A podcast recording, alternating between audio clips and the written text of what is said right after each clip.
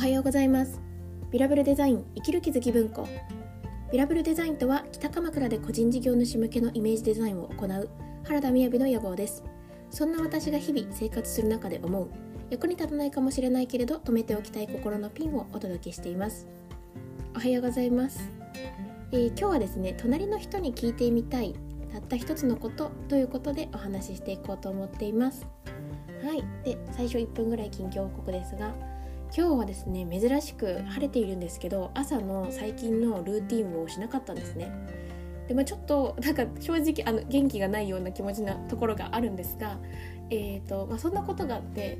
ちょっと昨日ゆっくりお風呂に入れなかったんですよね。もうなんかバッと着替えるみたいな感じで。で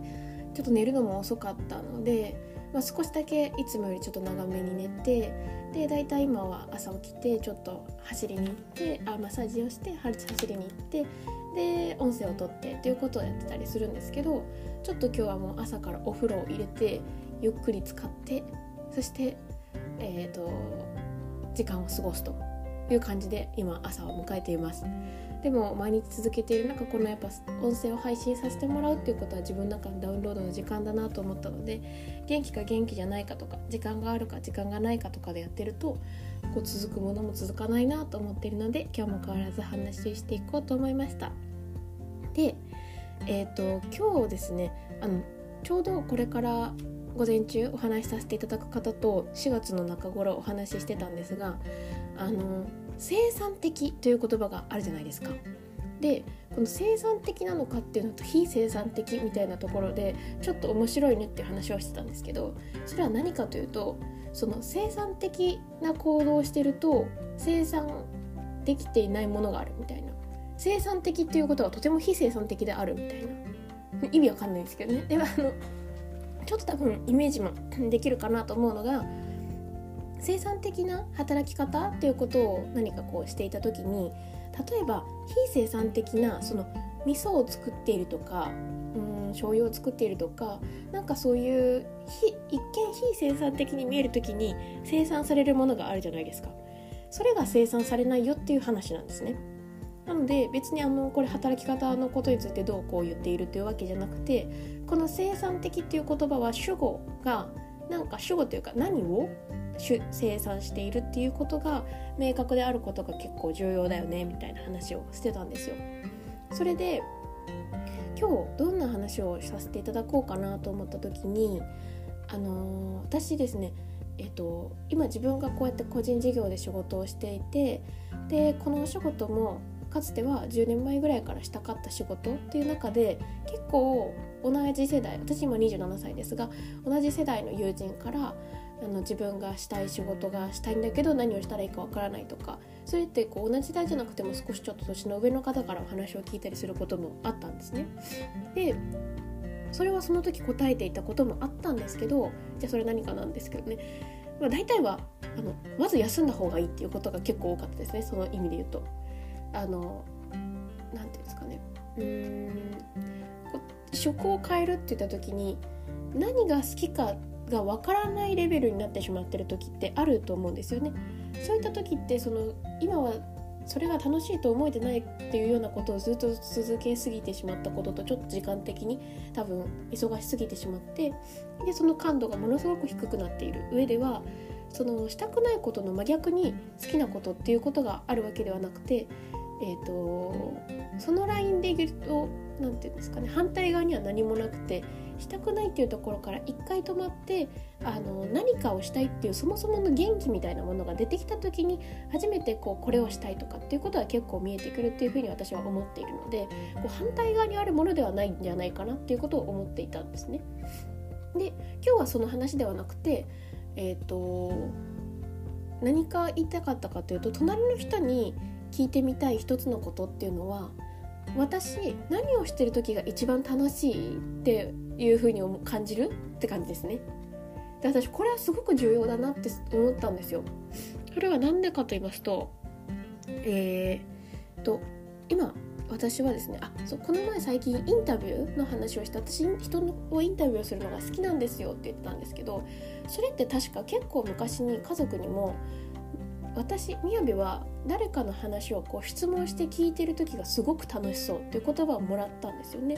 っていうこともありましたし最近で言うと私あの今のお仕事させていただきながら、えー、一般社団法人思考の学校というところの講師をしてたりするんですよ。でそれはもともと講師の勉強を始めたんですけど当時は講師になる気持ちはなかったんですね。いや卒業したら自動的に講師にはなるんですけどそこの今の思考の学校の仕組みですとここを立ち上げた校長先生の大石さんという方から直接学ぶにはあの講師さんのコースに入んなきゃいけなかったんですね。で私はその講師さん今の認定講師さんから勉強させていただく期間を結構長く持っていたのでその上でもうちょっと次勉強したいなって思ったらそこで勉強したいという感じになったんですよ。なんで本当に一番最初はもっと知りたいで直接お聞きしたいっていうところがすごく大きかったんですね。って言いながら、まあ、半年間という期間の中でですよで、えーと、途中3ヶ月ぐらい経った時からあの自分の体験講座っていう講座を無料で開催させてもらって自分自身の学びを深めていくっていうことが始まったんですね。でその時にえー、その時に受けてくれた方々はもう私の友人だったんですよ。もうみんな友達に声かけて「よかったら受けてくれない?」っていう話をしてであの快くみんな温かい人なんで快く参加してくださったんですよ。で3回いや2回もう最初に参加してくださった時から言われたのが感想をもらったりするじゃないですか。で改善点とかもしあったらとかっていう話をしてたんですけどもう何よりめちゃめちゃ楽しそうっていう私が あそうなんだっていうことすごい思ったんですよね。でなんかこう卒業まで結構やりきろうと思っちゃう人物だったので先に計画だけ立ててで当時はあの結構出かけることも多かったので今日は伊豆とか明日は東京とかだからその体験講座の開催も結構前もって日程を決めなきゃいけなかったのであのこの日とこの日とこの日をやろうって決めてでこんやりやり続けてはいたんですけど、まあ、なんか慣れてきたこともあったのかなんか私はこれを一体したいんだろうかみたいなまた迷いがあったんですけどやっぱりそれだんだんだんだん重ねていくうちにとりあえずみやびがめちゃめちゃ楽しそうっていう話を、まあ、その後参加してくださった方々からも聞いたんですよね。なんかそういうプロセスの中であ私これすごく楽しいって思ってるんだなって思ったんですよ。でこれって自分が楽しいって感じる感覚とちょっと違って人が見て楽しいって思ってると思うよって言葉って結構真実だなっていう感じがするんですよね。でなんか結構人って周りに出るほどの方が本音だったりすると思うんですよ。あの自分が好きな人のことってよく観察したったりすると思うのであ今なんか楽しくなさそうだなとかあこの話題になるとやっぱり楽しくなさそうだなとか楽しそうだなとかって分かったりするじゃないですか。なんかそういう風にこう心心の中を心の中というか自分ってどう思ってるのかってすごいすごい見るよりも周りを信頼して周りの話を聞いてみるっていうのが自分が本当に何をやりたいのかなっていうところに迷いがある時はそんな風にしてみてもいいんじゃないかなと思いました。はいでですねはい今日の話はそんな感じです。であの今 Facebook でね7日間ブックパブックカバーチャレンジっていうのが回ってきたりすると思うんですけど私にも回ってきたんですよ。で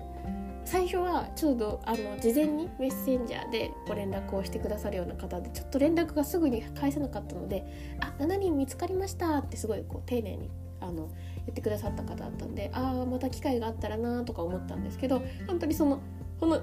翌日じゃなくて6時間後ぐらいですね別の方からもう投稿にタグ付けされる形でいただいたのであこれはちょっとやってみようかなとまあなんかそれも私がやりたいかっていうかもうもう2回あったからやってみようみたいな感じなんですけどあのこれから紹介させていただけたらなと思ってます。であの Facebook の紹介では